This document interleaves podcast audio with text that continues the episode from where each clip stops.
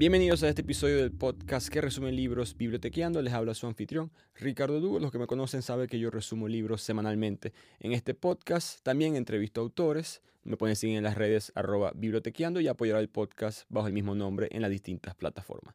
Hoy es un episodio un poco diferente. No solamente vamos a entrevistar al autor del libro, sino a sus personajes principales. Y como siempre, yo doy contexto histórico a los libros que yo resumo. En este caso, este es un libro con conexión personal a mí porque se basa en los hechos reales es un reportaje de lo que sucedió en Venezuela a partir del año 2014. Entonces fue un periodo muy crítico, muy, controvertido en la historia del país porque se agudizó la crisis. Había un desabastecimiento de los bienes esenciales, no se conseguía medicina, no se conseguía comida. 30% de la población está en pobreza extrema. Ese número rápidamente se iba a convertir en 80%. La inflación que todos conocemos, que nunca se había visto en el hemisferio occidental y un crimen desatado, casi 20.000 muertes ese año por homicidio, más alto que países en guerra.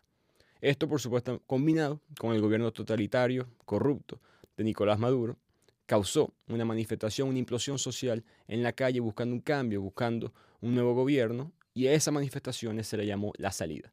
La salida, para los que no saben, los venezolanos saben esta historia, pero los que me escuchan, la mayoría no son de Venezuela, esa salida se le llamó, o mejor dicho, fue liderada por Leopoldo López, un líder de la oposición venezolana en el momento.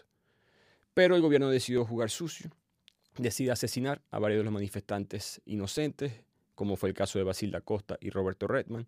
Asesinan a uno de los suyos, una persona que necesitaban deshacerse, y esos crímenes y otros se los colocan ilegalmente a Leopoldo López y así matar dos pájaros de un tiro y eliminar al principal contrincante político que ellos tenían. En este proceso, Leopoldo necesita esconderse, vive en el clandestinaje por unos días, pero eventualmente decide entregarse al régimen de Nicolás Maduro y es sentenciado ilegalmente, injustamente, 14 años en prisión. La historia es complicada, como vamos a ver, pero él logra eh, intercambiar casa por cárcel alrededor de los cuatro años de sentencia y él busca en este proceso recuperar la, la intención original de la salida, un cambio de gobierno. Pero Javier Moro, el gran autor español, decide escribir este libro, Nos quieren muertos, donde va a contar las cosas que nosotros no vimos desde afuera. Toda esta cosa que yo acabo de contar las sabíamos, pero ahora vamos a aprender las torturas físicas, las torturas psicológicas, el intento y a veces éxito de quitarle la humanidad a Leopoldo López en la prisión, los abusos a su familia, mientras de fondo todo el país venezolano se está destruyendo y se causa, se genera este éxodo masivo que todos conocemos. Así que vamos hoy a hablar con el autor Javier Moro y los protagonistas de la obra, Leopoldo López y Lilian Tintori. Lilian, Leopoldo, Javier, gracias por venir los tres. muy honrado de que estén aquí con, en este podcast. Oh, honrados nosotros. Muchísimas gracias. Qué emoción saber que un compatriota venezolano sabe tanto de literatura, sabe tanto de este mundo que, que, que, es increíble y que además no, a mí me ha sanado mucho. O sea, eh, eh, a mí me ha sanado mucho conocer a Javier Moro, tenerlo tan cerca y entender ese mundo de la literatura, cómo la literatura puede acercar, puede amar, puede querer. No, muchas gracias, Ricardo. Y, y cuando Javier comenzó a escribir esto, yo siempre le decía a Javier, mira, que nosotros somos una de millones de historias. Mm. Pues, eh, los mm. venezolanos en fuga, de alguna manera, somos millones eh, y, tu, historia también, ¿no? tus padres de alguna manera tuvieron que salir de, Venezuela por, por las circunstancias políticas y tuvieron que ir a los Estados Unidos y allí te formaste y bueno, se te abrió este mundo, pero como muchos, y yo creo que eso es importante resaltarlo, buscamos cómo tener un cable a tierra, ¿no? Un cable a la patria, un cable a, Venezuela. Y, y, eso es parte de lo que nos toca a nosotros entender esta, esta diáspora millonaria que tenemos en número pero también en talento y en oportunidad. Así que un honor estar contigo aquí. Gracias, Leopoldo, gracias. Eh, ustedes lo persiguen esto, ¿no? Porque yo llego a España y hay protestas en la calle y hay manifestaciones. Y yo, qué, qué poético que llego a Madrid y hay problemas eh, políticos para entrevistar a Leopoldo y Lilian. Pero en cuanto al libro, voy a empezar contigo, Javier. ¿Decidiste contar esta historia? Yo sé que viviste en Venezuela. Sí, bueno, yo tenía un vínculo con Venezuela eh, por mi padre que trabajaba en Viasa, seguramente que muchos venezolanos que nos escuchan les suena lo de Viasa, en Viasa el tiempo pasa volando, ese era el, lema de Viasa. Y, y, años después, bueno, cuando les conocí y, y, me contaron su historia, pensé que había un libro que contar, que había un libro que, que escribir, que era el libro, la historia de los que se habían atrevido a luchar contra ese régimen de forajidos que ha secuestrado el país. Y una lucha... Em, Lo bueno es que el final era feliz en esta historia, porque aquí, aquí los tenemos. ¿eh? Lo normal y en muchos casos pues eh, los han dejado la piel en el camino. ¿no? Y, tenerlos cerca, eh, contar con su plena colaboración me daba la posibilidad de, hacer un relato muy vívido, muy, muy, muy, muy vivo y dejar escrito el testimonio de una familia, luego ha habido muchas más, como decía ahora Leopoldo, pero de una familia que ha sido perseguida por el chavismo, y son tantas. Sí. Y para mí fue hasta, me encantó el libro, te dije, lo leí dos veces ya. Fue difícil para mí leer la historia porque uno sabe lo que le pasó a ustedes, las cámaras para acá. Sí, claro. No lo que tuvo detrás. Las cosas en la cárcel, lo que tú tuviste que vivir. Yo le recomiendo a todos los venezolanos que lean el libro porque te va a dar mucho mejor contexto a lo que sucedió. ¿Crees, ustedes, que quiera responderla, que ese fue el gran, el gran valor también de este libro, como que explicar... Bueno, era contar la historia de ellos por dentro, desde su punto de vista.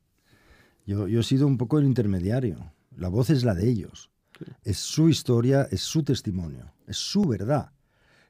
Que, en un país como Venezuela viene a chocar directamente con el relato oficial. Pero es que no había un relato que, que, que pudiera de alguna manera contrarrestar el oficial. Ahora hay uno.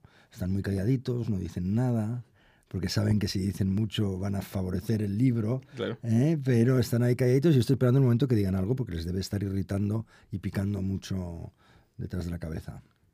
Leopoldo y Lian, ¿para usted fue difícil contarle todas las cosas que sucedieron a Javier, recordar todos esos días tan, supongo, los días más difíciles para ustedes?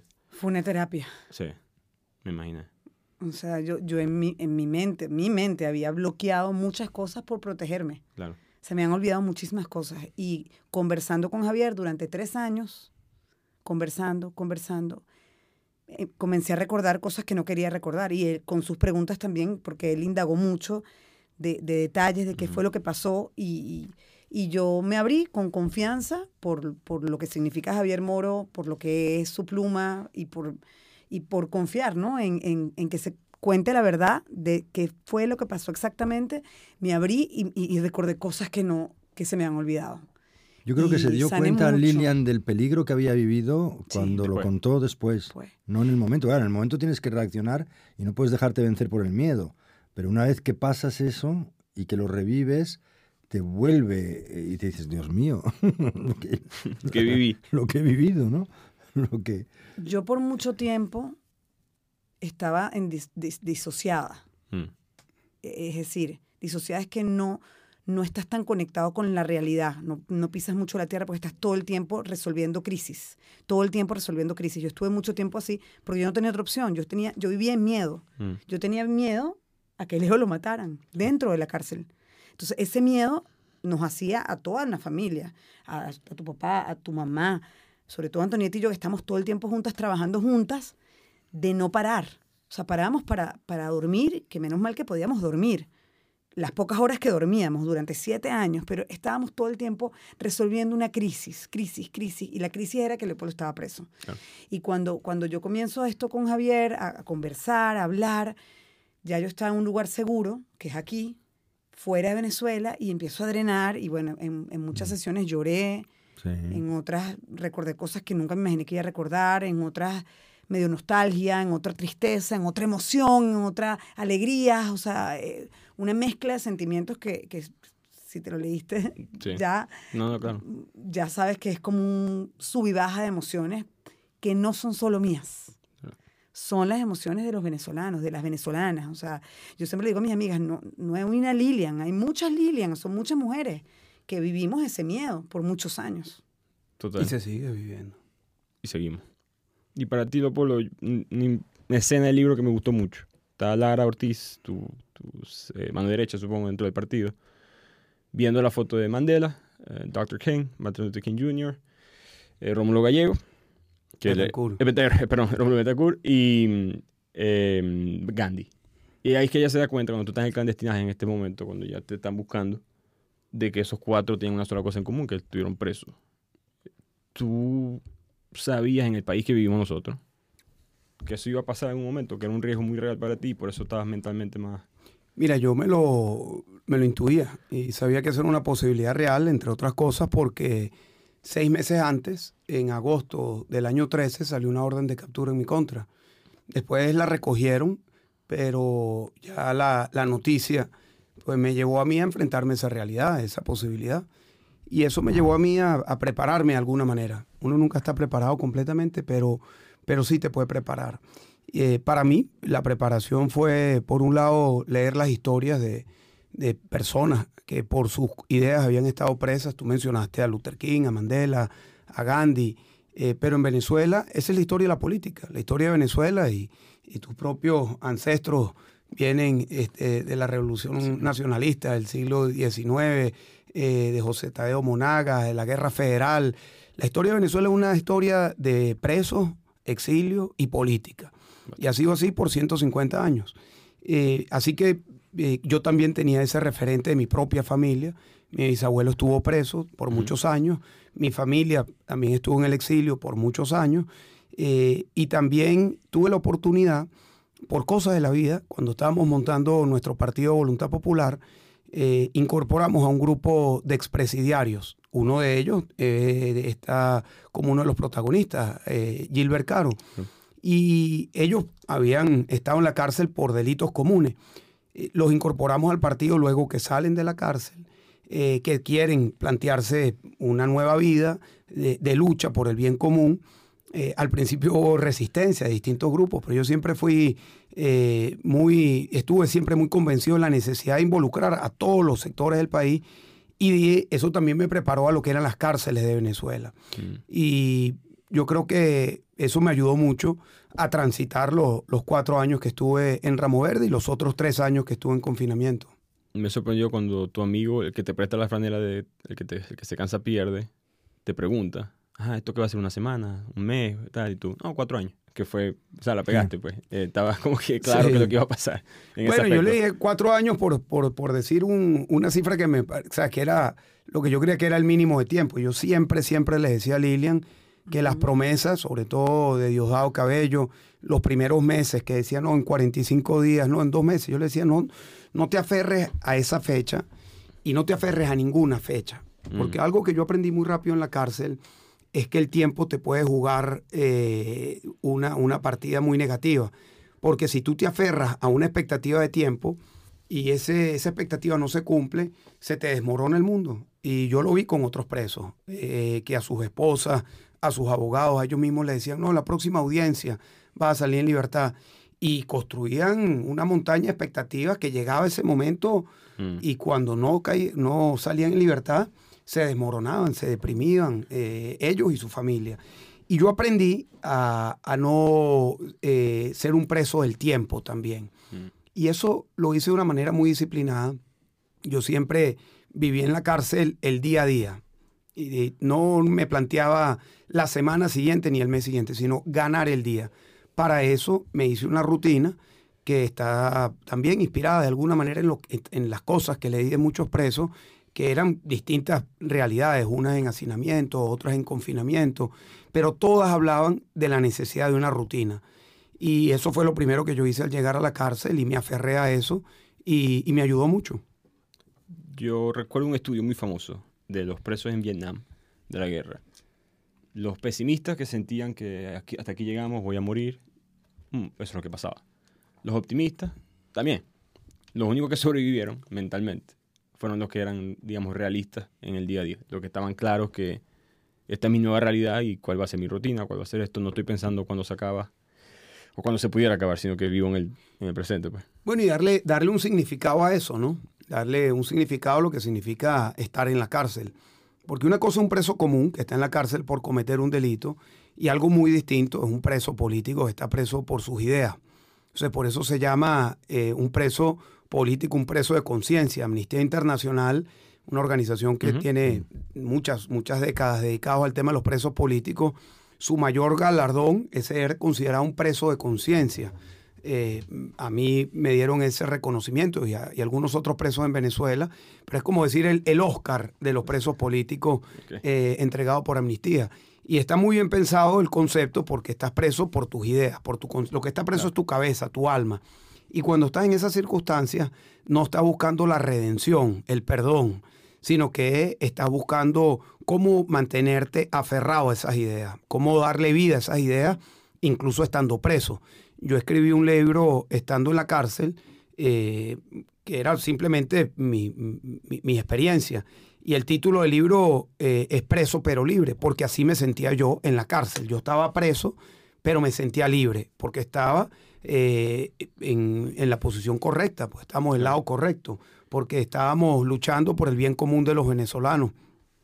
Ganarse ese título de preso de conciencia es muy difícil. como mérito. Pues. Amnistía Internacional. Hacen una investigación muy profunda, muy larga, de mucho tiempo, para ver si de verdad el preso es de conciencia o no.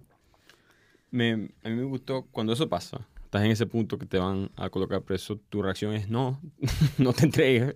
La familia, por supuesto, todo el mundo te entiende. la frase de cuando tú le pediste matrimonio, que te estás casando con Venezuela, se me gustó esa frase de que tú eras como la, la amante, creo que dice. el, el tatuaje, ¿eh? Es el tatuaje que sale en el libro, que, eh, ahí fue que te diste cuenta como que, ah, ok, me casé con, con Leopoldo López, en ese, en ese sentido, como un político o algo. Él, él, me lo había dicho, o sea, lo habíamos hablado, pero ese día, cuando ya se va a clandestinidad, es como, esto, esta es la práctica de lo que él me dijo en teoría. Claro. O sea, él sí me dijo, te vas a casar conmigo y te tienes que casar con Venezuela, te quieres casar con Venezuela también. O sea, te casas conmigo y te casas con Venezuela y mi respuesta fue sí. Entonces, ese momento, obviamente yo dije, esta es la prueba. O sea, la prueba es que estoy casada con su pasión, con su amor por el país.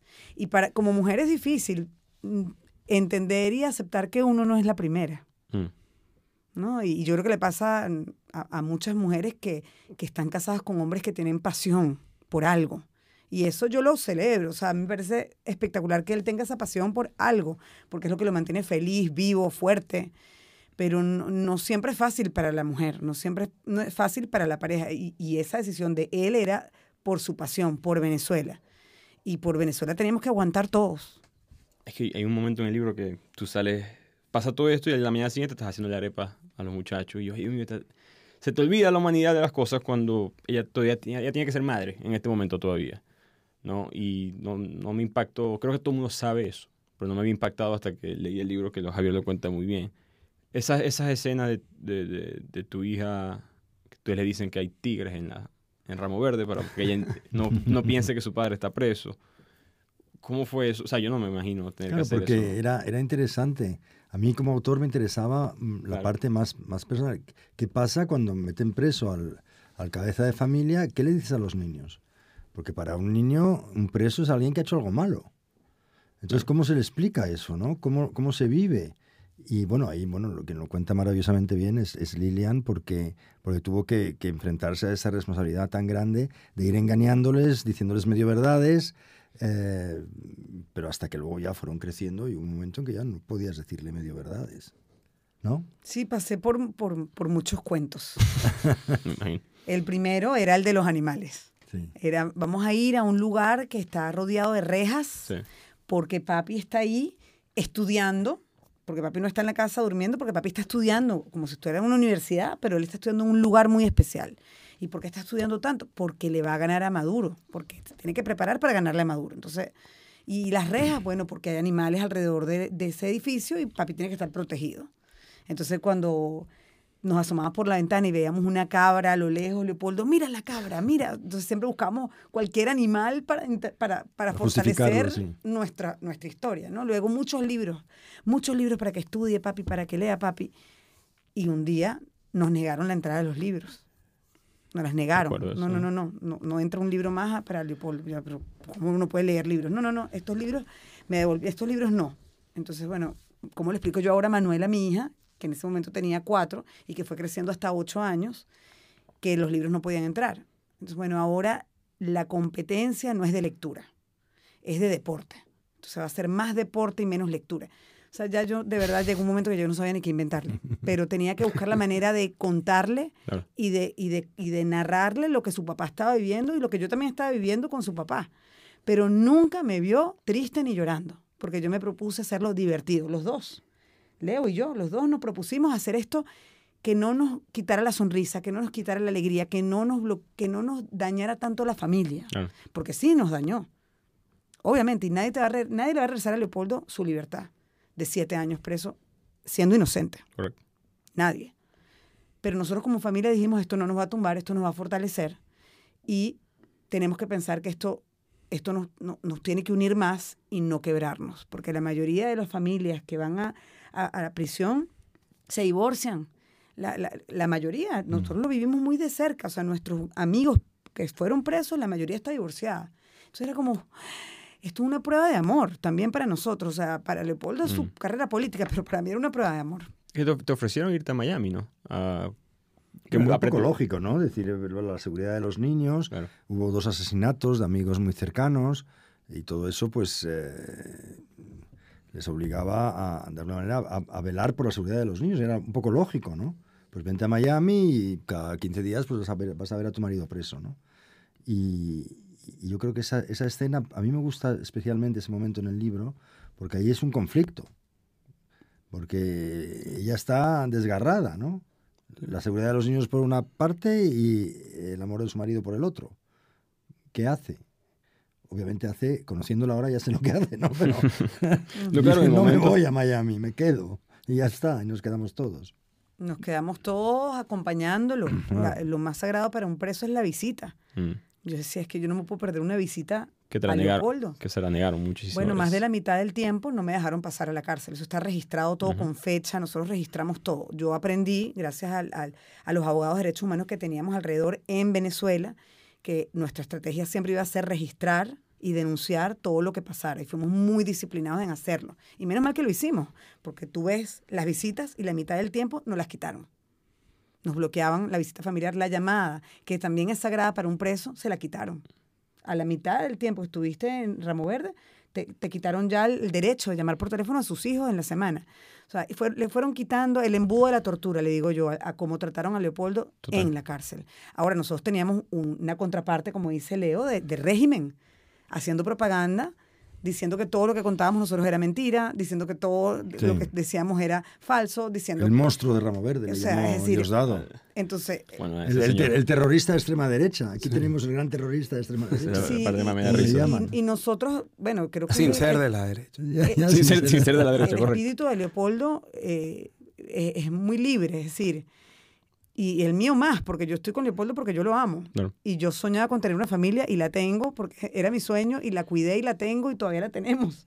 Y es lo más sagrado, la familia.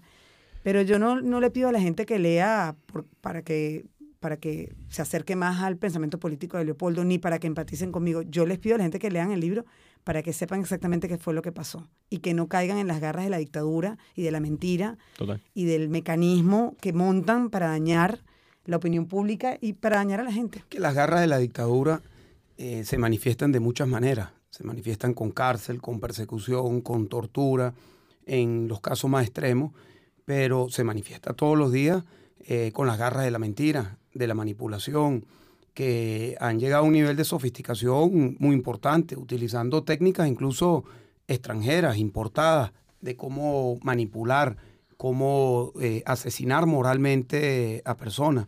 Y por supuesto nosotros fuimos un blanco de esos ataques durante muchísimo tiempo y lo seguimos siendo, de hecho, como, como otros. Pero eh, contrarrestar eso, si te lo planteas en términos de cifras, por ejemplo, en redes sociales, es imposible. Mm. Porque mientras la dictadura, y esto está registrado en muchos estudios, por darte un ejemplo, sacan 30 millones de mensajes, tú puedes sacar a lo máximo 30 mil en, un año. Y la verdad es que eh, compensar contra eso eh, requiere que tengas muy clara qué fue lo que pasó.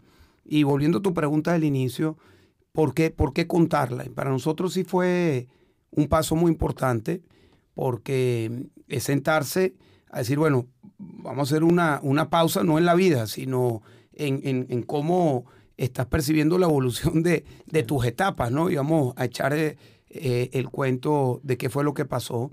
y eso es lo que está en el libro. Y está en el libro desde nuestro punto de vista, pero desde el punto de vista de muchas otras personas que están allí, que vivieron la tensión, que vivieron eh, la esperanza, que vivieron la frustración, que vivieron la persecución, y, que eso relata lo que han vivido miles y miles y miles de personas en Venezuela.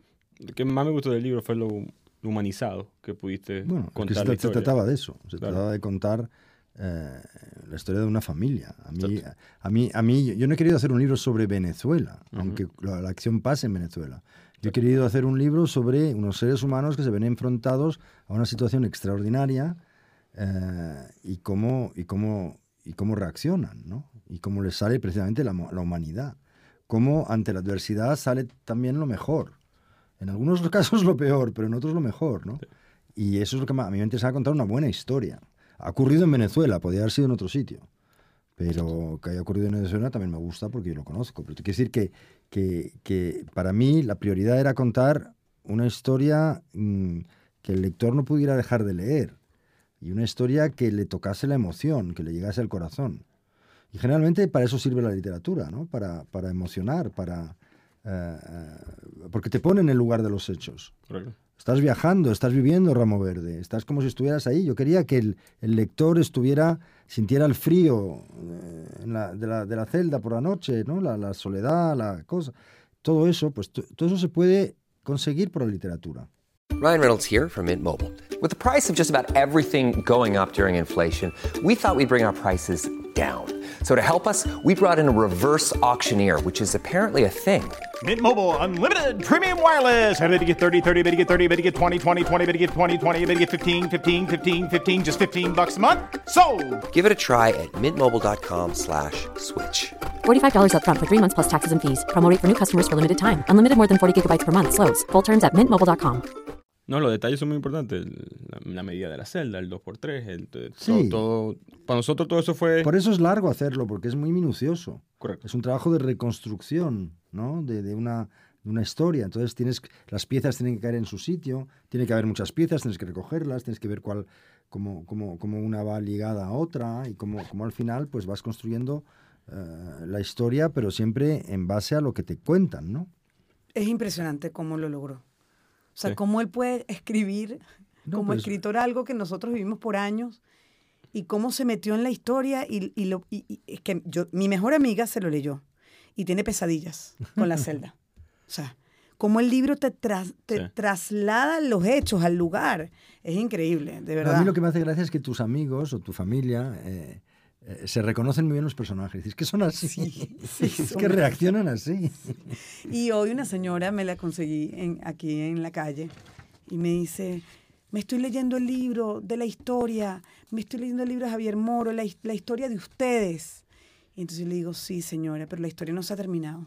Correcto. Y la señora se emocionó y me dijo, es verdad, nuestra historia no se ha terminado, claro. nuestra historia no se ha terminado, porque al final también el libro genera mucha esperanza, porque el, el, libro está lleno de amor, de solidaridad, de cosas que pasaron en el juicio. O sea, el juicio es una cosa, es un arte. El, el juicio es otro libro que tiene que hacer Javier Moro, porque hay mucho, hay mucha esperanza, hay mucho amor, hay mucha, mucha conciencia mucha sí. conciencia del venezolano, no nuestra, no, del venezolano. Mm. Hablando de contrapropaganda, yo solamente cuando dije en las redes que iba a entrevistarlo ya me cayeron, yo veía los, ¿Ah, sí? los mensajes, los, caído, los, ¿no? yo veía las cuentas, eran bots, no eran personas, sí, sí, claro. son mandados por ahí. Claro, pero claro. volviendo al tema, eh, por cierto, lo que me escuchan saben que soy de Maracaibo, yo digo Lilian, pero es Lilian, y, pero la costumbre no se me quita, mala mía. Eh, pero yo vi en el, una escena que me, me, impresionó fue cuando el diablo en persona, como le dices tú, mm. Diosdado Cabello desaparece. Tú estás escondido todavía, estás en clandestinaje, desaparece. Y me, me, el debate moral, que lo contaste muy bien, de este es el diablo y me está ofreciendo algo que yo más o menos quiero, que es la libertad de mi, de mi esposo. ¿Cómo lidiaste con eso? Y después te pregunto tu reacción en ese momento. Es que yo estaba muerta del miedo porque llegaron a la casa uh -huh. y eran más de 26 hombres vestidos de negro con capuchas en la cabeza. Yo madrugada, la puerta, ¿no? ¿ah? En la madrugada, creo, ¿no? O sea, era... era... una madrugada, sí. eran dos y media, una de la mañana. Abre la puerta a tu papá y dicen la señora Tintori. Y ahí cuando me llamó tu papá, yo dije, me llevaron presa. Mm. O sea, me llevaron presa para, por medio de mí como rehén, típico que ellos hacen todo el tiempo eso, usan a personas como rehenes, van a buscar a Leopoldo diciéndole, tenemos a, a tu esposa presa. So, yo ahí me puse mucho más nerviosa y cuando salgo a la puerta les digo, quítense las máscaras, o sea, quítense las máscaras. O sea, tú es una casa familia, aquí están mis hijos durmiendo. Bueno, y media hora más tarde, una hora más tarde, no recuerdo bien exactamente el tiempo, llega el diablo en persona. y yo te lo juro que pasa el tiempo y digo, es que es el diablo en la tierra. Es una cosa, es una mirada, unos ojos verdes que dicen mentiras descaradamente. A mí, a mí me dijo, mirándome los ojos, en 45 días Leopoldo sale y la presión internacional va a hacer que él salga. Con presión internacional sale. En Esa mezcla de melifluidad y y, ¿sabes? Ese cinismo, puro. y, con el tiempo, la verdad que yo he aprendido con, Leo y además nuestra, nuestra familia está siempre llena de muchos valores de, de, paz, de tranquilidad y de, y de no cargarte de, cosas negativas, porque al final te enferma y hay que sanar para, para seguir adelante y vivir la vida como la quieres vivir. Y Leopoldo perdonó. Y, y nosotros también perdonamos. Y yo no siento odio por nadie, y menos por ese señor, pero yo sé que existe el diablo y que el diablo baja a la tierra y te tenta y te busca y te, y te, y, te pone a decidir qué hacer en la vida y en diferentes situaciones, no solamente a nosotros que, nos pasó esto, mm. sino a mucha gente. Y él, a mí me impacta porque pasan los años y digo, a mí se me cayó el hombre, como hombre, mm. Por la mentira. O sea, el hombre que no tiene palabra, el hombre que te miente mirándote a los ojos, el hombre que manipula el dolor de los familiares de los presos mm. políticos los manipula por política, que también lo vimos con otro personaje que aparece en el libro. Es decir, ¿cómo hay hombres que se prestan le decía para al, eso? al papá de Leopoldo, ah, le decía, no, no, si yo, yo velo por el bien de tu hijo. Eh, yo tengo una familia también.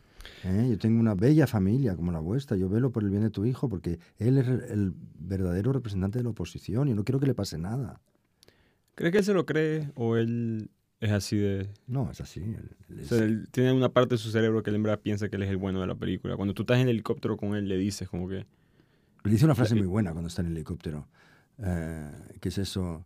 Uh, un día te voy a pasear yo en helicóptero, ¿no? ¿Cómo es eso? ¿Cómo era? Era buenísimo. No tenga que pagar con la, justicia. Sí, sí. Hoy le dijiste que es muy socialista, pero con los zapatos caros y todo eso. Pero... Eh, es que en esos días... Eh, eran, fueron días de mucha tensión porque en cadena nacional había salido Maduro y Diosdado Cabello diciendo que había un plan para matarme. Entonces, ese era el chantaje que él le hacía a Lilian. Decía, es que lo van a matar y yo lo quiero proteger. Y yo le dije a Lilian que con mucha razón me decía, no te entregues, este, no te entregues así, vamos a hacerlo de manera segura. Yo le dije, mira, si me van a matar son ellos, ya lo han intentado hacer. ¿Lo pueden hacer? Sí. Pero si lo van a hacer, lo pueden hacer en una calle oscura, en la cárcel o en la manifestación que nosotros estamos organizando y que vayan quienes quieran ir. Entonces yo te pido confianza y, que me acompañe en esto y Lilian en eso, pues siempre, siempre, siempre me acompañó. Y, al final del día, eh, ese, eh, esa idea de que había un plan para matarme eran ellos mismos. Claro. Lo primero que yo le pregunto a Diosdado Cabello cuando nos encontramos en el aeropuerto de La Carlota, antes que me saquen por helicóptero, yo le digo, bueno, ¿y, quién es que me iba a matar? Yo digo, estamos investigando todavía. siempre la mentira, siempre la manipulación. Claro. Él, cuando llegas al primer, primer juicio, el primer día que no está lista el, ah, no, eso, es el expediente. Eso es otra escena, eso es otro libro. Mm.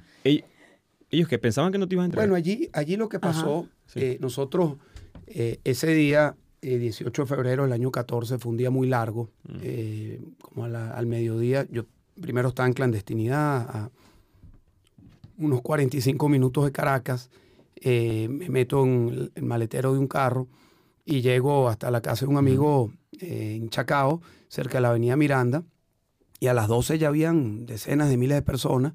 Llego a la manifestación y allí es cuando me meten preso, cuando me detienen. Estaba el comandante general de la Guardia Nacional, Noguera, eh, estaba el segundo, Benavides, eh, estaba el de GESIM, estaba, bueno, todo el despliegue, pero no podían con los números de gente, porque había un mar de gente. Me meten en una tanqueta, de allí eh, Noguera, desesperado, enfrente de nosotros, estaba Juan Carlos Gutiérrez, mi abogado conmigo, llamando a Maduro y le decían, bueno, ¿qué hacemos ahora? Y estaban a punto de sacar los antimotines, eh, lanzar bombas lacrimógenas. Yo le digo, no haga eso, porque entonces estás incitando la violencia, pues la reacción va a ser violenta. Y le digo, dame un megáfono.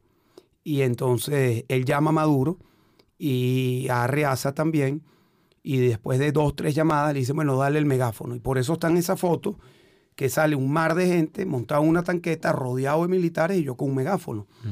Eso duró unas dos horas, dos horas y media. Y la única, el único destino posible era la Carlota. Por eso llegamos a la Carlota y la gente rodea el aeropuerto de la Carlota y por eso salimos en helicóptero. Mm. Salimos en helicóptero, salen tres helicópteros, uno hacia Petare, hacia el este, otro hacia el oeste y uno hacia el sur. Nosotros salimos el que sale hacia el sur y llegamos a Fuerte Tiuna y en Fuerte Tiuna había una caravana de unos 12 vehículos, 20, 25 motos y todo el oeste de Caracas trancado. No había un carro. Eh, y llegamos eh, a los tribunales. Frente a los tribunales, ahí pasan los minutos, pasan 10 minutos, pasan 20 minutos, eh, se sale Diosdado del carro, vuelve a entrar. Y, y yo le pregunto, bueno, ¿y qué pasa? Me dice, no, es que nadie pensaba que te ibas a entregar y no tenemos nada listo. Sí, pero además la llamada Eh, la y hizo entonces- dentro del carro. y, claro, y después, dentro del Dentro carro, del carro. se pone a llamar a, a, eh, la presidenta del Tribunal Supremo, a la fiscal general, dándole instrucciones. ¿Cómo iban a pensar que había alguien tan loco como para entregarse? No, pero además llama, llama. Yo estaba ahí en el carro, yo lo vi, yo lo vi, nadie me lo contó, lo viví. Monten algo, hagan una escritura, pongan algo, escriban algo para, para, Para que entre, para pues. culpar a Leopoldo. Algo, algo. o ¿Y de, de dónde sacan en esas horas? Creo que eran, me acuerdo que Juan Carlos dijo, son demasiadas páginas, no puedo leer esto ni siquiera. ¿Cómo tan rápido sacan un expediente? Porque lo mezclan, es- está contado en el libro. Sí. Que mezclan un, expe- un expediente militar Mm. con, con otro. Y por eso es que lo cambian, porque eh, montan algo muy mal elaborado, que no iba a tener consistencia alguna. Me acusan de homicidio, a terrorismo, a Todo. cualquier cantidad de delitos, todos los delitos del Código Penal prácticamente. Y la audiencia se, se comienza eh, violando el Código Procesal Penal porque no se completa la audiencia en los tribunales, me trasladan a Ramo Verde y algo que también es insólito es que tuvieron que trasladar un autobús al día siguiente y en el autobús eh, se convertido en oficina es que se hace la audiencia preliminar. Y ya en esa audiencia habían cambiado lo- eh, el relato de la acusación, que siempre estuvo muy mal fundamentada. De hecho, una acusación que eh, el- nuestro caso legalmente obtuvo el respaldo de juristas por todas partes del mundo, porque era muy evidente el montaje eh, del El caso, montaje, claro. Eh, porque no tenía ni pie ni cabeza, no habían hechos, no había motivos, eh, no habían testigos, no había nada, no había nada. Y al final, eh, la acusación que me hace la fiscalía y por la que piden la máxima pena, que eran 14 años, 13 años y 10 meses o 9 meses, fue por el arte de la palabra. Y la lógica de la fiscalía era que con mis discursos yo estaba incitando a la violencia. Y durante 100 audiencias, eh, tuvimos durante un año y medio y 100 audiencias, escuchando testimonios totalmente irrelevantes, a mí no me permitieron presentar un solo testigo ni un solo elemento probatorio y la dictadura se enfrasca en eh, hacer de mi discurso un arma letal eh, y buscando crear el vínculo entre mis discursos con la reacción de la gente y con hechos violentos. Eso fue la lógica Y de ahí, la dictadura. y- y ahí aparece un personaje que es un personaje muy interesante porque es la chavista que se arrepiente de ser chavista. Rosa Meli. Rosa Amelia Suaje, que es la experta a la que obligan a, a- a presentar un estudio y, y- y más o menos le dicen, tú tienes que demostrar que las palabras de Leopoldo en efecto han incitado a la violencia. Y ella, en vez de reaccionar como una, mm, ser- como una sierva del régimen, lo que hace es que reacciona como una académica, que es una académica. Y dice, no, no, aquí yo no veo ninguna relación. Entonces, claro, desbarata la estrategia de la defensa. Y eso les da esperanza. Pero claro, el régimen está ya tan corrupto, la manipulación es tan enorme, que por mucha esperanza que tengas o por mucha lógica, ya desafía la lógica. Luego la condena, a pesar de todo, será de 14 años. ¿no? La Y- jueza. y luego la jueza- Que es otro diablo Así, en cuerpo de la- la mujer. Susana, sí. No, de verdad. En cuerpo de mujer. Susana Barrientos. Barreiros. Barreiros. Nunca nos miró a los ojos. Es Era como un robot. Bueno, otro diablo en cuerpo de una mujer que hoy está premiada por haber condenado a Leopoldo a 14 años, un hombre inocente condenado. y todo lo que pasa en Venezuela. O sea, porque el caso de Leopoldo, repito, el caso de Leopoldo, el caso de Leopoldo, pero tantas injusticias mm. que pasan hoy en Venezuela y no hay Estado de Derecho, todo por culpa y por responsabilidad directa de estas tipas de jueces. Y esa jueza, Susana Barreiro, a pesar de que su testigo estrella, Rosamelia González, que como dice Javier, es un personaje importante, Azuaje, perdón, eh, en el libro es muy, muy, muy importante porque es. lo que representa, yo creo que muchos servidores públicos todavía en la dictadura, militares y civiles, gente que no tienen una conciencia tranquila y que cuando son expuestos al extremo de que ellos tengan en sus manos la decisión de la vida, de la libertad de un tercero, hay unos que sucumben, pero otros no. Y ella es el relato de quien no sucumbe a esa amenaza. Sin embargo, la juez a pesar de que eh, Rosamelia dice que no había ningún vínculo, termina concluyendo en su sentencia que utilizando el arte de la palabra, yo tuve la capacidad de mandar mensajes subliminales a los venezolanos para que actuaran violentamente. Y en fundamento a ese argumento me condena casi a 14 años de cárcel. Y a los dos meses de la condena, ella es promovida como la eh, jefa superiora de la directora de lo que es la defensa, la defensa legal em, del Estado, la Defensoría Pública. Y salía en actos de cadena nacional, salía el dictador Maduro, el presidente de la Asamblea, presidente del TCJ, del CNE, de la Fiscalía y ella también. Entonces, esto es bien importante porque eh, la reacción de ella también hay que encadenarla hacia atrás con lo que fue el caso de la jueza Fiuni. La jueza Fiuni, que por tomar una decisión en conciencia, fue encarcelada, torturada, violada en la cárcel y fue un mensaje. Entonces, el caso de Afiuni y el caso de Barreiros representan las dos alternativas que tienen los jueces. Entonces, o te vas por el camino de Afiuni y te violan, te encarcelan, te sentencian, eh, o te vas por el camino de Barreiros y te promueven. Y eso es algo que está allí en la estructura de poder de Venezuela. Está allí para los jueces, está allí para los policías, está allí para los militares, está allí para todos los funcionarios públicos que eh, siempre tienen en momentos críticos eh, esa disyuntiva. Eh, esos caminos a escoger, el camino del bien y el camino del mal. Pero además tienen, hay mucho miedo, hay mm. mucho miedo. Bueno, Ahora te, te promueven, pero te destruyen tu nombre para siempre. Bueno, o sea, ya no puedes levantar la mirada porque es que eres parte de la dictadura, eres parte de la dictadura, una dictadura que no solamente controla, con, A mí lo, que me, lo que me interesaba mucho también de, de, Rosamelia es que representa eh, el chavista desengañado, porque yo creo que hay mucha gente que creyó honestamente en la revolución, en mejorar la vida de la gente, que se, creyó el discurso de Chávez al principio y tal, pero que luego, oye, eh, pues como todas estas utopías, cuando las ponen en práctica, se convierten el paraíso que prometen en un infierno insoportable, que es lo que ha pasado. Entonces hay muchos que yo creo que han sido chavistas, pero que no se atreven quizá a, demostrar que, ya no lo son.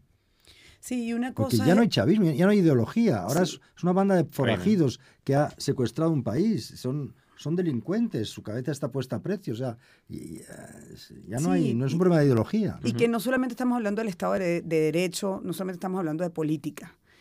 Estamos hablando de un régimen inhumano. Aquí faltaron medicinas por responsabilidad de Maduro. Faltaron medicinas para salvar a niños con cáncer y con leucemia. y con, trasplante, eh, eh, diálisis, muchísimos niños han muerto por falta de medicina. Una crisis humanitaria severa, no por una guerra, no por un desastre natural, sino por un régimen que destruyó. Inhumano, porque además nosotros lo vivimos en las calles, nosotros salimos a protestar por democracia, por paz, por libertad, por elecciones, y el régimen disparó y mató a 226 jóvenes con tiros en el pecho y en la frente. 226 jóvenes, familias destruidas que más nunca le van a volver su bebé. Y tenemos los casos y conocemos a estas familias, es decir, ¿de, qué lado estás? Mm. Lo que dijo ayer ahorita, que esto es raro, están aquí. Pudieron haber sido parte de esa lista fácilmente.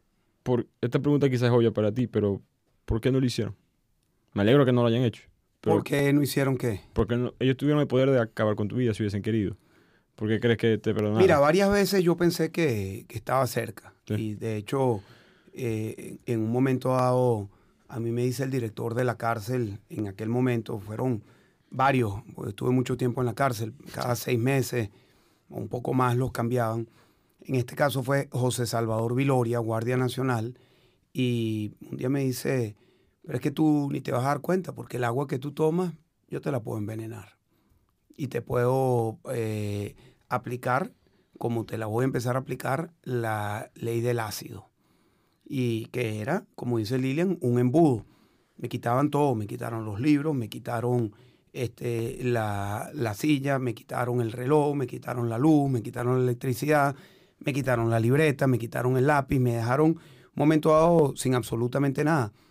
Hubo otros episodios muy rudos en donde llegaban eh, la, una comisión del DGCIM, a veces llegaban una comisión mixta con el grupo que manejaba Iris Varela. Llegaba un personaje que era el segundo a bordo de Iris Varela, de apellido Apóstol, con el DGCIM entraban 8, 10, 12 hombres encapuchados y armados a destrozar una celda de dos metros por un metro y medio, a veces por dos metros por dos metros. Eh, se quedaban allí hasta cuatro o cinco horas. Después me di cuenta que eh, esas requisas se daban con un patrón cada vez que Lilian se reunía con alguien, con el Papa o con algún presidente, eh, esa era la reacción. Y a los días o al día siguiente de eso, que eran eventos muy, muy impactantes, porque eran muy rudos, muy violentos, llegaba el director y siempre me decía, todo esto se puede mejorar si tú le dices a tu mujer que no, que no hable más. Si ella no habla por las redes, si ella no sigue reuniéndose, tus condiciones van a mejorar. Y yo en un momento dado le dije a Lilia, mira, yo te pido que nunca, nunca bajes el tono de voz, nunca dejes de reunirte y si en algún momento dado yo te pido eso, no soy yo hablando. Y, no, no, no me hagas caso. Si en un momento yo te llego a pedir eso, quiero que entiendas que lo estaría diciendo en contra de mi voluntad. No pares. Entonces, ese era un patrón que al final eh, era dulce y amargo. Pues era muy amarga la experiencia, pero también sabía que Lilian estaba haciendo eh, el trabajo de llevar no solamente mi caso, porque Lilian no hablaba en nombre eh, mío solamente. Lilian viajaba por el mundo con otras esposas de presos, con las madres de las víctimas. Estaba llevando la voz de los presos políticos, de, los, de las víctimas de la dictadura. Y, esa voz era una voz muy potente que no podíamos callar. Me acuerdo, yo, yo entraba hacia la celda de Leopoldo me decía, sigue, churra, sigue, sigue, sigue, churra, pero con una fuerza interna, sigue, sigue. Y después yo hablaba mucho por teléfono con el presidente Felipe González y le preguntaba, presidente, ¿ahora qué hay que hacer? Y él me decía, sigue igual, sigue igual, sigue igual. O yo tenía a los dos diciéndome, sigue, sigue, sigue, sigue.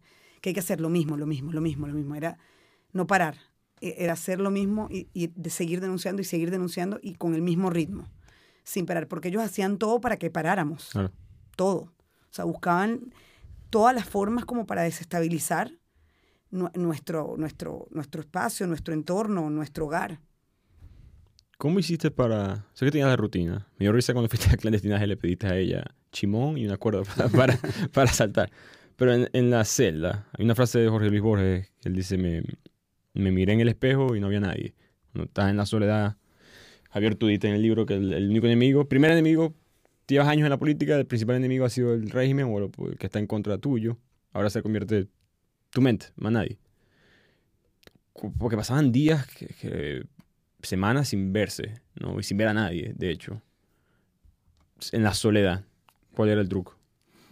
Mira, para mí fue tener una rutina y, saber desde el primer día que llegué que mi terreno de lucha había cambiado. Yo venía de la calle, de años, años en la calle. Yo recorrí Venezuela siete, ocho, diez veces y conocí, conozco Venezuela muy bien, todos los rincones, todos los pueblos. De hecho, me emociona mucho cada vez que veo un venezolano, me dice, tú pasaste por mi pueblo, estuviste por allá en, en, en Táchira o en Trujillo o en Boconó, en cualquier sitio. Y eso para mí era la fuente de energía, estar con gente, motivar, organizar, esa era mi vida. Y muy temprano supe, y eso eh, me ayudó, eh, que mi terreno ya no iba a ser la calle, ya no iba a ser la gente, pero era mi cabeza. Era lo tanto que yo podía dominar mi cabeza y ser dueño de mis sentimientos, ser dueño de mi conciencia. Y eso se dice fácil, pero en, una situación como esa tienes que estar muy consciente de cuál es tu prioridad, porque la cabeza se te puede ir a cualquier dirección eh, sin que te des cuenta. Pero si estás muy consciente, eso ayuda. Y, sí, muchos días de soledad. Yo recuerdo que yo llegué a pasar hasta 30 días sin emitir una sola palabra, sin decir buenos días, porque eran momentos de mucha tensión con mis custodios y ni siquiera en el, en el número de la mañana, a las 6 de la mañana o a las 6 de la tarde, ni siquiera eh, decíamos buenos días, buenas tardes, nada, cero. Eh, y, eras tú hablando contigo mismo. Y claro, es un diálogo distinto. Y mm. empiezas a desarrollar una manera de tenerlo constructivamente. Eh, yo no sabía jugar ajedrez y aprendí a jugar ajedrez solo también. Entonces, todas estas cosas te llevan a que te concentres en tu, en No, no sabía tocar cuatro y aprendiste a tocar cuatro. ¿Has leído novela de ajedrez por casualidad de Stefan Zweig? Parecido, un preso que... ¿Ah, pues sí, en, el holocausto, que, que aprende la agüita, que aprende a, a, jugar ajedrez, pero lo, menos mal que a ti no te pasó, pero él lo pierde.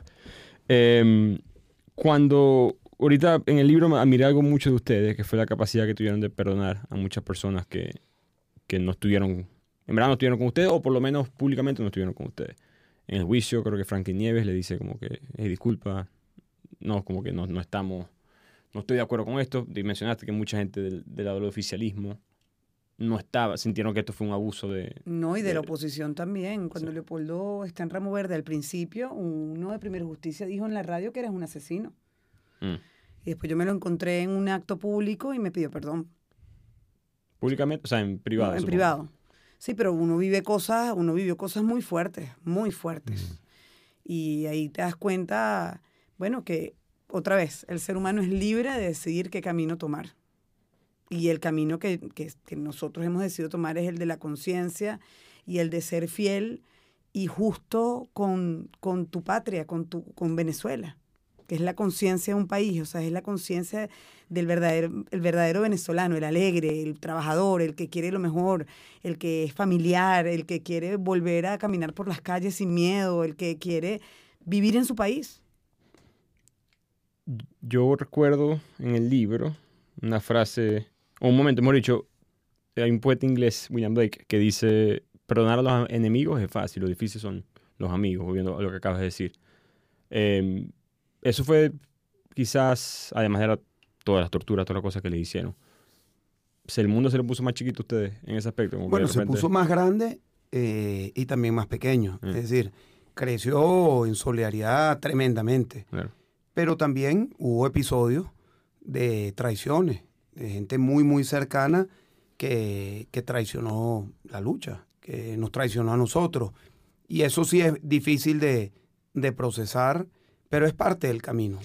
Sí, y cada quien, o sea, yo no trato de no juzgar nunca a nadie, pero, pero es un camino muy largo y, y, tú ves en el camino quién es fiel a la verdad, quién es fiel a la democracia, quien es fiel a la libertad y quien es fiel cómplice de la dictadura. Se ve claramente quién es quién en el camino. Y muchos se han salido de eso porque ya no hay que la manera. Tiene, sí, tiene ese poder de perversión, de pervertir a la gente, de destrozar realmente la moral de un, de un país, ¿no? a través de, de, la moral de, sus, de, sus, de su población, de su gente. Y eso se ve en el libro, yo creo. Sí, y Diosdado Cabello, como lo hablamos y lo, lo, describimos, el diablo en la tierra, genera, busca eso, busca jalarse a la gente, con miedo, obviamente, con chantaje, y lo logra, con periodistas, con gente, con personas, con empresarios. Y, y, y yo tengo la esperanza de que esto un día se va a terminar y que las personas podrán ser libres otra vez, ¿no? Las personas podrán elegir de nuevo en elecciones uh, en, un país libre. una, hubo una periodista venezolana que tuvo la idea, cuando Franklin Nieves se fue, Franklin Nieves era el fiscal que llevaba el caso, eh, y que fue un inquisidor durante el juicio, según me contó Juan Carlos Gutiérrez, el abogado de, de, de Leo. Y entonces cuando se largó y se escapó a Estados Unidos, hubo una periodista que llamó se puso en contacto con Leo en la cárcel, con el papá de Leo que estaba en México y con la mamá de Leo que estaba en Madrid en aquel entonces. Y ellos no habían hablado entre sí, ¿no? Para saber qué reacción, cómo reaccionarían con Franklin Nieves, si le perdonaban o no. Y los tres dijeron lo mismo, sí, por supuesto, porque entienden ellos que Franklin Nieves es otra víctima de la dictadura, de alguna otra manera perversa, pero lo es. Alguien que estaba en la posibilidad de castigarte y que por supuesto lo hizo hasta que ya él, por su propio interés, no pudo más y se fue, ¿no? Pero los juicios de Nuremberg estaba llena de gente así, que decía, oiga, yo he matado a tantos judíos porque seguía órdenes de arriba. Pero eso, no te exime de responsabilidad ni de culpa. ¿Hay algo que tú como español, viendo esto como de afuera, aprendiste de ellos que dijiste, no pensé que era tan así? Como que el, abuso quizás del gobierno, lo que él tuvo que vivir. No, por supuesto, hombre, por supuesto. Cada libro se aprende muchísimo. Cada libro es una enseñanza, pero estás tres años ahí, es como una carrera. Tres, años, investigando. Claro, estás entre todo, desde que empiezas hasta que acabas, más o menos tres años. Y, eso es como una carrera, pequeñita, pero una carrera. Mm. Y entonces ahí sí, por supuesto. Nunca eres el mismo cuando empiezas el libro y cuando lo acabas, porque has aprendido algo. Y, eso, es, eso es lo que me gusta de este trabajo también, que, que, cada, cada libro es una aventura, una aventura personal. Para, para los que no saben los malos que son esas personas que toman de Diosdado, pero no, quizás no lo conocen, los que no son de Venezuela, hay una historia de tus hijos te regalan unos loritos unos pericos, creo que, ¿no? En la cárcel. Y tú apretaste las tuercas, internacionalmente le metiste presión, y ellos respondieron, como dices tú, cada vez que tú hacías algo bueno, ellos te, te hacían pagar más. Eso es, esos episodios así, no lo tienen que discutir si no quieren, porque sé que es fuerte, pero esos episodios así, como, ¿qué tan frecuente ustedes dos tenían que, ella eso sucedió? Porque me imagino que capaz eso pasa y después tú no la ves a ella dentro de dos No, eso era frecuente, eso era todo el tiempo. O sea, eso es que tú ese episodio que tú relatas eran unos periquitos que tenía, Manuela me regaló el Día de la Madre. Del Día del eh, Padre. Del Día del Padre, perdón. Me los llevó, los había comprado ahí en el mercado de Ramo Verde, subiendo a la cárcel. Em, y un día que me sacaron a misa, estaban degollados los, los pericos. Y eso simplemente son, son señales de maldad, señales de, de, de una maldad que tiene, yo creo, de dos dimensiones. Una dimensión que es la que se refiere Javier, que es la del el funcionario que recibe una orden. o sea, es una maldad que viene de arriba y casi sin conciencia se ejecuta. Pero hay otra, y yo también supe aprender a distinguir, que es la persona que disfruta el acto de la maldad. Eh, cuando yo hago una huelga de hambre en, abril, mayo del año 15, eh, perdón, del 23 de mayo del año 15 a junio, fueron 28 días, eh, a partir de allí a mí me pusieron a unos custodios que solamente estaban encargados de mi caso. Yo estaba en la torre B de Ramo Verde, hay dos anexos, el A y el B, y en el B no había nadie. Y estos custodios, eran cinco, estaban dedicados a mi caso. Los primeros días después de la huelga de hambre, primera semana, eh, había una relación humana en el sentido, ¿de dónde eres tú? Yo, soy de Táchira, este, yo soy de, Puerto Cabello, el otro era de Monaga, eh, una relación humana, ¿dónde está, cuántos hijos tienes, tus papás qué hacen, una relación que como y, y día a día vas construyendo. Pero de un día a otro, eh, ellos cambiaron total y absolutamente. No me miraban a los ojos, no iban, si no iban acompañados todo, absolutamente todo lo grababan. Eh, y ya ni siquiera me hablaban eh, por nombre, ni por nombre eh, propio, ni por apellido, ni Leopoldo, ni López. Me decían privado 01. Y eso a mí me impactó mucho. Y yo recuerdo un día, caminando con, con Quintero, le pregunto, Oye, hermano, ¿qué pasó? Pues tú, no eres así, coño. Yo sé que tú tienes tu hijo que se llama Oscar. Yo sé que tu viejo le gustaba la música, le gustaba la salsa, tocaba batería, que a ti te gustaba también la música. Oye, te habíamos quedado que cuando yo saliera en libertad nos íbamos a comer allí unas empanadas llegando a Puerto Cabello antes del palito. Este, tú no eres así, se queda callado. Y a las semanas, eh, también en un trayecto fuera de la cárcel, fuera de la celda, porque en la celda había un micrófono, eh, me dice lo que pasó es que a nosotros nos llevaron a Ramo Verde, perdón, a, Fuerte Tiuna y nos dieron un curso. Y el curso era de cómo te teníamos que tratar y estaba impartido por cubanos. Em, entonces, bueno, allí había, si se quiere, la orden que recibían los cinco, pero así como Quintero podía ser un tipo que yo sabía que las cosas que tenía que hacer, yo le veía el dolor en, en los ojos, en la mirada de no estar de acuerdo, había otro que se llamaba Rengifo, que era un sádico. Un tipo que, bueno, era como un perro esperando la orden para salir a, salir a, morder y a matar. Y se le iba la mano. Entonces, este, otro también que estaba entre una y otra, Villamizar, este, a veces era eh, un tipo razonable y a veces se le metía esa maldad eh, en el cuerpo y uno lo veía por la mirada, por sus acciones. Entonces, para, para nosotros y, para mí en la cárcel fue una experiencia de entender el ser humano mm. en condiciones extremas. Eh, es haber tenido una experiencia de, psicología muy, muy intensa, eh, porque en esas situaciones sale lo bueno, sale lo malo, sale lo intermedio, salen los filtros, sale lo que es la, el hablar con la mirada. Pues la mirada a veces te dice, a veces no. Pero en situaciones extremas la mirada te lo puede decir todo.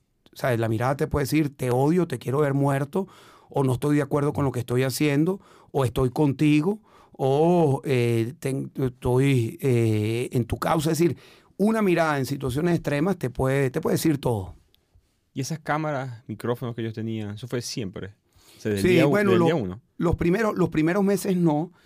Y eh, esos primeros meses fueron muy interesantes, porque yo estaba en, el anexo B, estaba solo, después llegaron otros presos políticos en otros pisos, pero siempre pasaban los oficiales.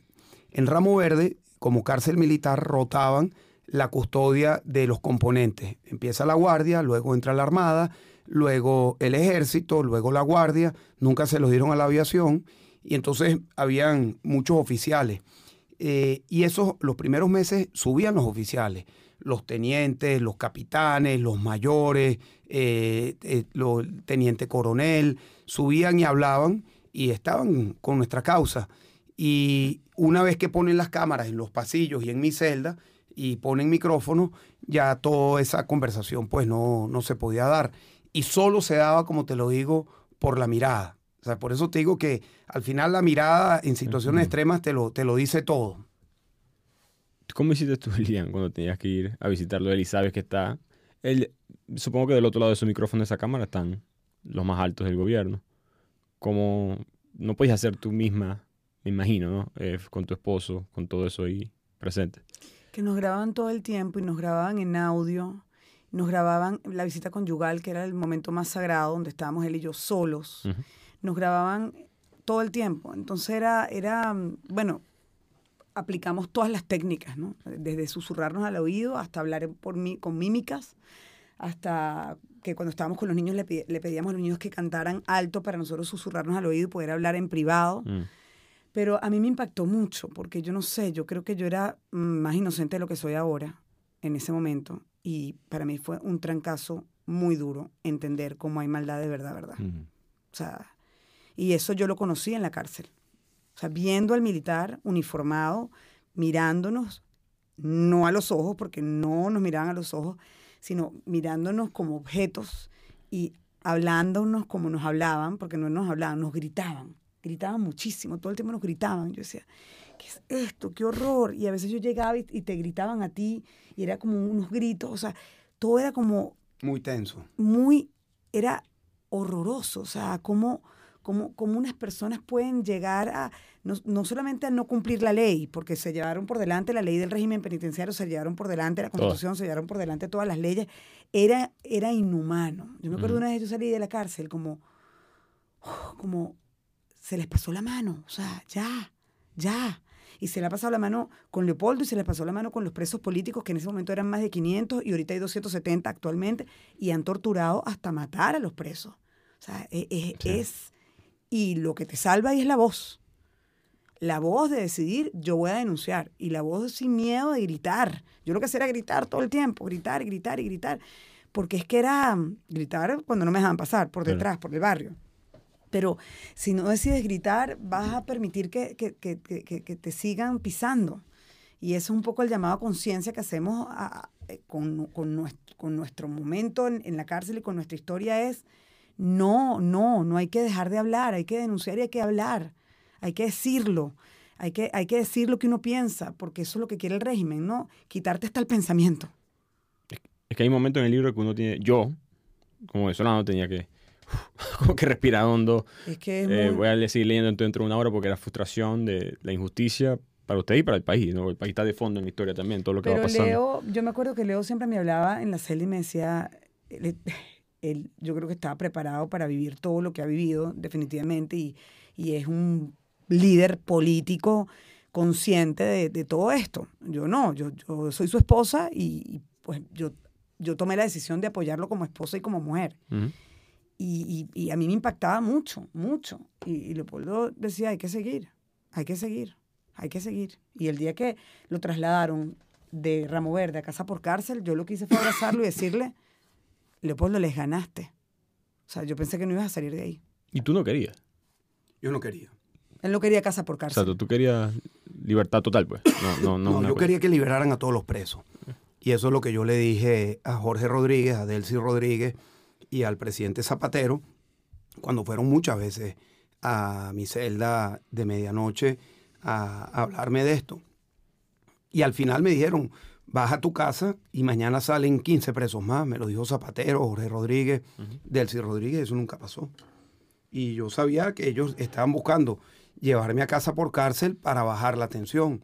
Y- Para desactivarle políticamente. Y para bajar la calle, habían protestas en ese momento, muchas protestas, 2017. Claro, eh, una pregunta que yo cuando estaba hablando con mi familia, amigos sobre este libro, contando la historia de lo que le pasó a ustedes, yo recuerdo libro muy, popular, 1984, de Orwell.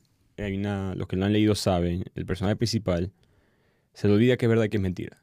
Tantas noticias, tanta propaganda del gobierno, tantas cosas suceden todos los días que ya cuando recuerdan Asia Central contra Oceanía o contra Eurasia, cuál es la guerra, se le olvida a las personas de, de tanta propaganda.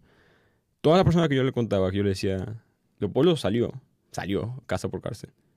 Y después vuelve otra vez a Ramo Verde. Muchas personas se, se le había olvidado ese detalle, creo que en parte por el sistema en el que estamos. Yo me imagino que eso fue la parte más difícil, porque tú, por mucho que no estabas libre, tenías que haber pasado una página de, tu vida y estabas listo, como he dicho anteriormente, para enfrentar esos, pensabas tú, cuatro años, terminando siendo más o menos eso. Esa segunda vez, los dos, como, o sea, dijeron, volvemos de ruedo, implementamos lo mismo, o fue otra dinámica? No, fue muy difícil porque ya yo había llegado a mi casa, había sentido el calor del hogar de mis hijos, Claro. Lilian estaba embarazada eh, y bueno, allí tuve que tomar una decisión, varias decisiones que hacen que me regresen a la cárcel. Primero a mí me llama el vicepresidente de los Estados Unidos, Mike Pence, y en la llamada dice, ¿no te importa que esta conversación se haga pública? Le digo, no, para nada.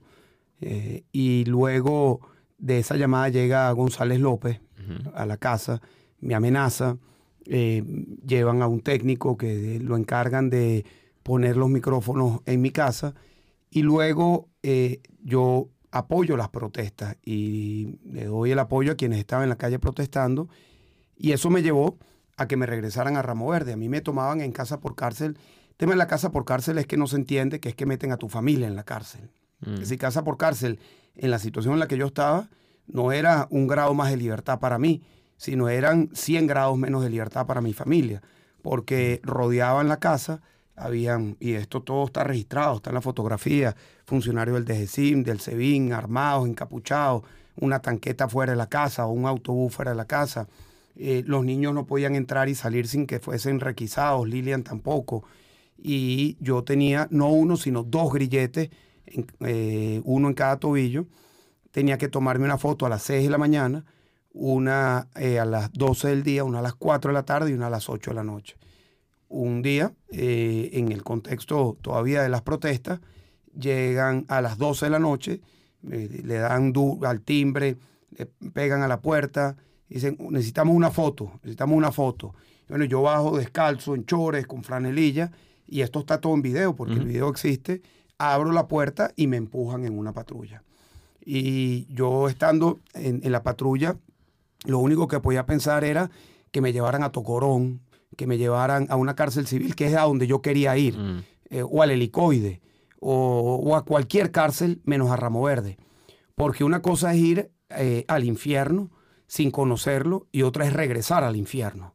Y a mí me regresan a ese infierno que era Ramo Verde, quienes me dan la bienvenida eran estos custodios que te comentaba anteriormente, muy cínicos, diciendo ahora te quedan aquí 10 años más eh, y te quedan en unas peores circunstancias. Me meten en una celda sin luz eh, natural, con luces blancas, con mucho, mucho frío, sin, una, sin cama, nada, absolutamente nada. Y allí eh, pues tuve el momento de mayor debilidad fue ese, porque no venía con la preparación con la que llegué cuatro años antes a la cárcel, sino que me habían sacado de, esa situación de estar con mi familia a, un choque eh, nuevamente con, un infierno que conocía y por supuesto no quería regresar. Yo en, el carro, cuando me sacan de mi casa, yo esperaba conocer otro infierno.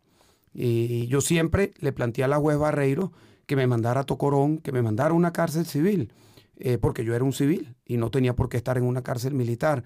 Y bueno, hoy eh, agarramos la Cota Mil, de la Cota Mil este, bajamos hacia, hacia la autopista y veo que nos estamos metiendo hacia la Panamericana y yo dije, no, nada, aquí fue, pues vamos nuevamente a, a, Ramo Verde y empezamos todas las curvas de la Panamericana hasta llegar a Ramo Verde y, y ese fue un momento muy difícil.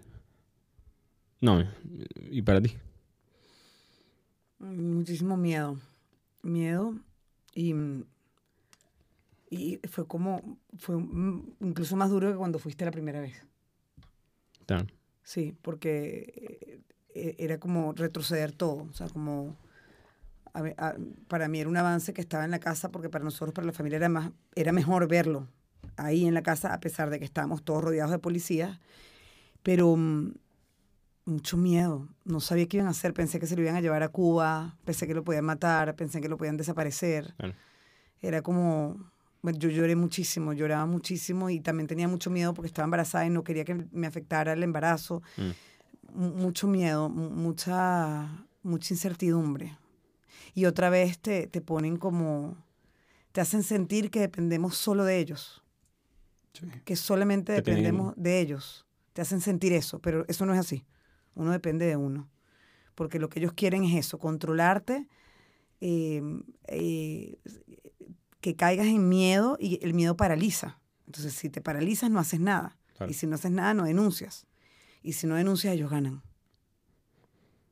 Bueno, lo puedo Lilian, Javier. Gracias, eh, muchas gracias por contar su historia. Los que no han leído el libro, los que están escuchando, muchísimas cosas que no pudimos hablar el, viaje, la, huida, mejor dicho, el exilio, eh, cómo ustedes se, tuvieron que ir, muchas otras cosas que sufrieron ambos en, la historia. Pero yo creo que la razón creo por la cual la historia es poderosa, ¿sabes cuál es el, código de Hammurabi? Es un documento de la primera, una de las primeras civilizaciones. Y es muy estudiado para entender cómo Ojo por ojo, diente por diente. Más o menos. Pero hay, hay analistas por ejemplo, correcto, una de las leyes es si construyes una casa y se desploma y mata al primogénito, te matamos a tu primogénito. Civilizaciones mucho más antiguas. Pero hay, digamos que hay una verdad ahí que es, no puedes, no puedes, no puedes agregarle o asignarle riesgo a alguien más si tú tomar parte del mismo. Y eso es algo que se era más común en los líderes políticos de antes. Solamente un tercio de los emperadores romanos murieron en sus camas, si es que no los envenenaron, el resto murieron peleando por su pueblo yo creo que la gente respeta que tú pagaste la cuenta, pues. como que no, no fue gratis eh, lo, que, lo que tuviste, lo que tienes o lo que no tienes, tú te. Eso es, que, eso es el mensaje de Nos quieren muertos, es el título del libro. Es que eh, eh, Leopoldo ha sido en Venezuela lo que es Navalny en Rusia hoy, lo que es Monseñor Álvarez en Nicaragua hoy. Gente que ha sido coherente con sus principios y que ha elegido meterse en la boca del lobo antes que el confort del exilio en ese sentido. Correcto. No, y a mí me encanta, no sé si vas a hacer la pregunta, pero a mí me encanta cuando ustedes, los que nos están entrevistando, le preguntan a Leopoldo, ¿lo volverías a hacer? Por supuesto que sí. Estás esperando qué decir. No, seguro, lo, volvería a hacer y, es admirable. y, también por, por mi familia. Porque hoy mis hijos pues tienen el ejemplo de lo que significa vivir con propósito. Y vivir con propósito no significa buscar la comodidad. Vivir con propósito es mm. asumir que ese propósito te puede llevar arriba o te puede llevar abajo, eh, pero si caminas siempre hacia ese propósito de manera coherente, no, serás una persona feliz. Eh, y, creo que eso para mis hijos eh, ha sido muy, muy importante, a pesar de todas las dificultades. Eso queda. Sí. Total. Y te queremos contar lo que estamos haciendo hoy. Sí, por favor, el Liberty Congress. Sí, bueno, tu World Liberty Congress, dentro del World Liberty Congress, a mí me toca toda la parte de presos políticos y a mí me ha, me ha, parecido fascinante cómo entender que lo que nos pasó a nosotros no somos nosotros los únicos, hay muchos presos políticos, en el mundo hay más de un millón. Hicimos un manual para apoyar a los familiares que tienen presos actualmente y ese manual guía a la familia de qué hacer paso por paso mm. hasta lograr la libertad. Lo presentamos la semana pasada en el World Liberty Congress y de verdad que es apasionante trabajar con estos familiares, apoyarlos, ayudarlos, entender su caso, impulsar, eh, decirles no están solos.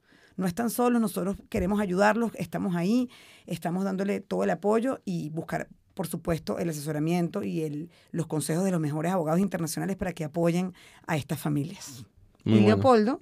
Bueno, el, Liberty Congress, el Congreso por la Libertad, es una iniciativa que, comencé hace un año y medio, eh, luego de conocer a mucha gente que como yo, de otras partes del mundo, habían estado presos, eh, habían liderado protestas, eh, habían tenido intentos de homicidio, habían sido víctimas del desmantelamiento de sus movimientos, que sus familias habían sido divididas y que era una historia común de gente muy distinta desde países africanos, el Chad, Zimbabue, Uganda, Sudán del Sur, países del Medio Oriente, Irán, Afganistán, em, Siria, países de Europa del Este, Rusia, Bielorrusia, de Asia, Hong Kong, China, Cambodia, eh, y por supuesto América Latina, Nicaragua, Cuba, Bolivia, que era una historia muy, muy parecida y que estábamos todos eh, desarticulados, que no había ninguna comunicación, que no había una solidaridad que tampoco había una comprensión de las luchas ajenas cuando era la misma lucha. Y bajo esa idea montamos el Liberty Congress con el objetivo de unificar a estos movimientos, que son eh, más de 60 países en el mundo, que representan más del 70% de la población del planeta Tierra. Todos viven bajo autocracia de una u otra manera. Eh, todos tienen restricciones a la libertad de expresión, a la libertad de, reunirse, de la expresión política y que eh, tenemos como objetivo común aglutinar esa fuerza a nivel global. Tuvimos nuestro primer encuentro el año pasado y el segundo culminó la semana pasada. Nos reunimos a más de 300 delegados de 56 países y eh, hemos lanzado un movimiento que ya eh, acordamos, firmamos nuestros documentos fundacionales, el por qué lo hacemos, para qué lo hacemos.